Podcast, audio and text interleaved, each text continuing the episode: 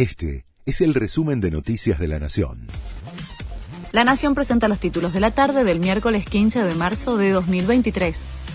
La justicia ordenó liberar a Ricardo Jaime.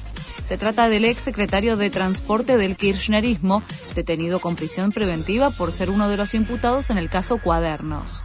El exfuncionario estaba en prisión por otras causas desde abril de 2016 y tiene varias condenas por corrupción. Diputados de la oposición piden que Santiago Cafiero brinde explicaciones en el Congreso. Es por la fuga de la ex ministra de Ecuador condenada por corrupción. La funcionaria estaba refugiada en la Embajada Argentina en Ecuador y ahora se fugó a Venezuela. Los legisladores presentaron en el Congreso un proyecto de resolución ante la situación de altísima gravedad institucional. Mañana se ponen a la venta las entradas para ver a la selección es para el partido que se juega el 23 de marzo en el Monumental contra Panamá. A partir de las 2 de la tarde se habilita la venta que será a través del sitio de Portic. Las populares cuestan 12 mil pesos, mientras que las plateas más caras llegan a casi 50 mil pesos.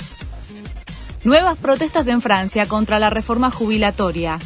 Pese a las marchas y paros, mañana podría ser sancionado el proyecto que busca retrasar la edad de jubilación de 62 a 64 años para 2030 y de adelantar a 2027 la exigencia de cotizar 43 años para cobrar una pensión completa. Hugo Ibarra internado. El técnico de Boca se descompensó llegó algo decaído al entrenamiento Ceneice, tuvo un sangrado de nariz y fue derivado en ambulancia a un centro médico. Quedará internado hasta mañana. Según el cuerpo médico de Boca, se podría tratar de un problema de presión. Este fue el resumen de Noticias de la Nación.